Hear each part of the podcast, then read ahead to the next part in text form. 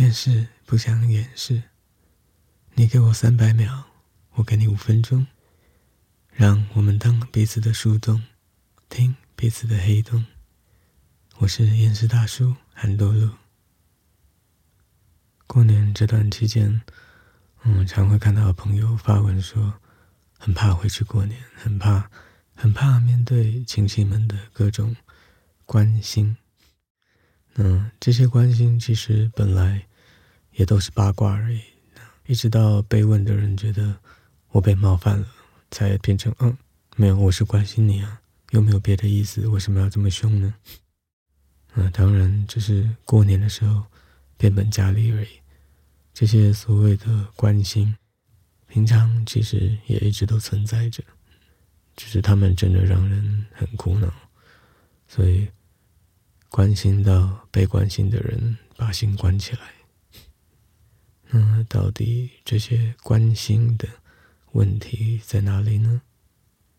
首先，关心的本质就是我看到你，我觉得你有某个地方不好，不好，嗯，所以我觉得担心，我来问你，为什么你会有这个不好的状况呢？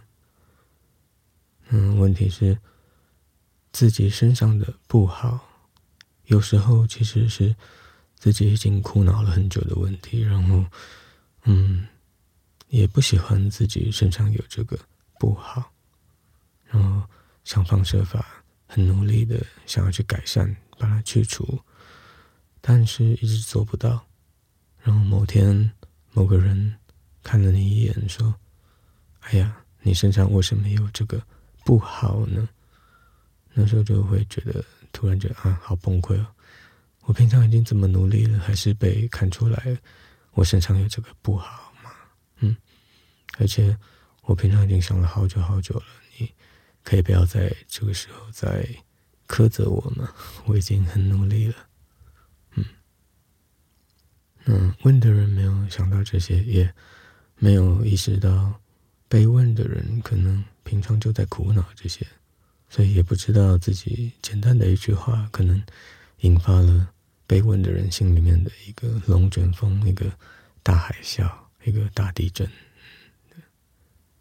但另外一个更严重的问题是，这些会让人把心关起来的关心，通常都有一个问题，就是他们太简化对方的苦恼了。举一个极端的例子，当我们看到一个长相可能不好看的人，我们不可能去问他说：“哎，你长这样不行啊，你要努力长好看一点。”不会有人这么白目的。那为什么不会呢？因为我们大家都知道，这样去判、这样去评断一个人是不好的、不适当的，而且这并不是一个人他可以去努力或是。有毅力什么就去做到的，所以我们不会跟人家说：“哎，你长这么丑不行，你要长好看一点，要不然怎么办？”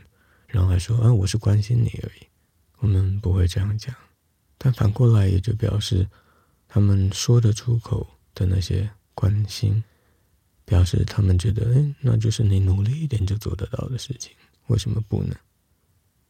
那像大叔自己最常被关心的问题就是。大家看到我会关心我说：“哎呀，你要多睡一点啊，你不要这么少睡觉，嗯，或者是你要多运动啊，不要都不运动，这样身体不好。”虽然我知道这背后是有很多是真正的关心，而不是路人经过随便丢下一句“啊，因为我看到你的文章，我好像应该要留下一句关心。”不是，有的朋友是真正的关心，但。每次我看到的时候，压力都还是很大。第一反应就是把心关起来。嗯，那为什么呢？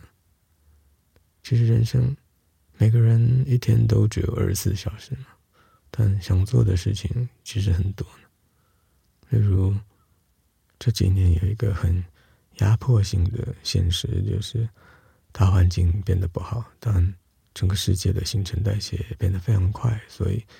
每个职业都在面临可能被淘汰、可能被取代。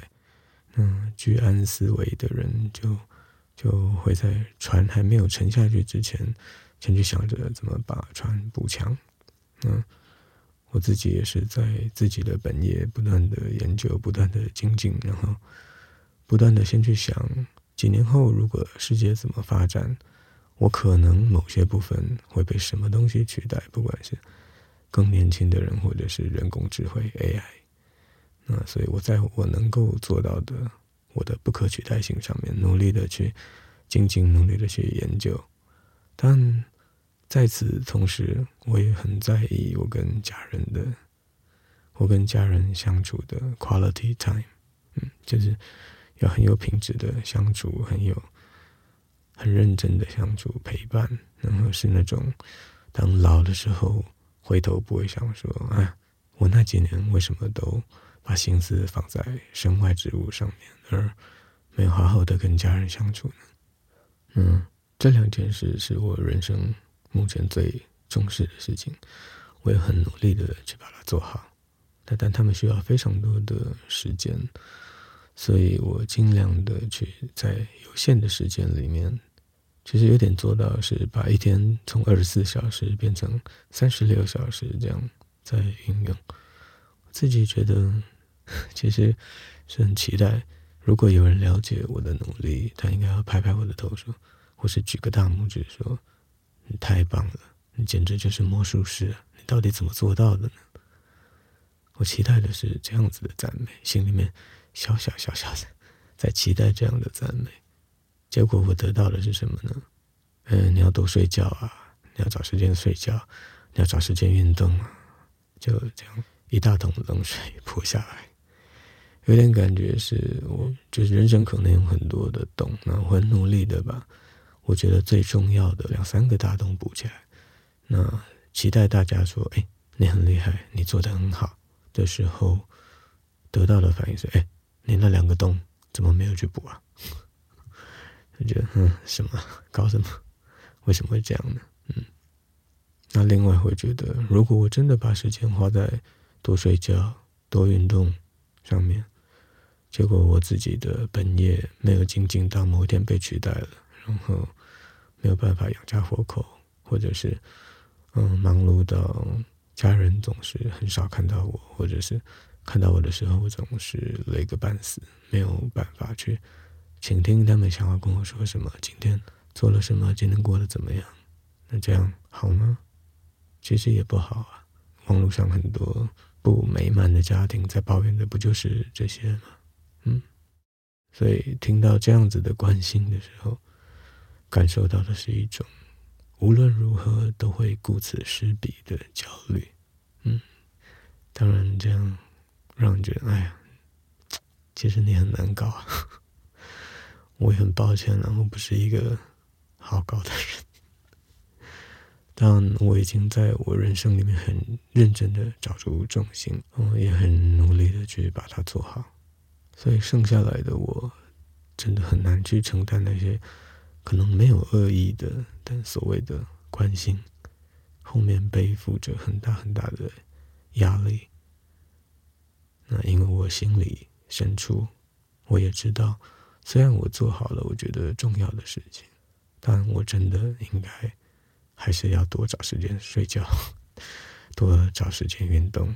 这一方面让我自己也很焦虑，所以。所以，当有人这样问我的时候，我就觉得这样的焦虑我目前没有办法处理，所以我把它锁在一个抽屉里，假装没看到。当有人不经意的关心这些我假装没看到的事情，那我觉得我的休息时间、我的逃避时间就被迫害掉。我本来不想面对，然后我也因为你一讲，我又必须要去面对了。嗯，嗯，怎么办呢？嗯，我印象中，曾经有位朋友的关心让我很感动。他有一天就突然发个讯息给我说：“哇，我看你很认真、很努力、很忙碌，但你总是愿意找时间设法跟家人好好的相处，真的很佩服。那我也很难想象，你到底还有什么时间可以睡觉，或者是甚至去做一点简单的运动？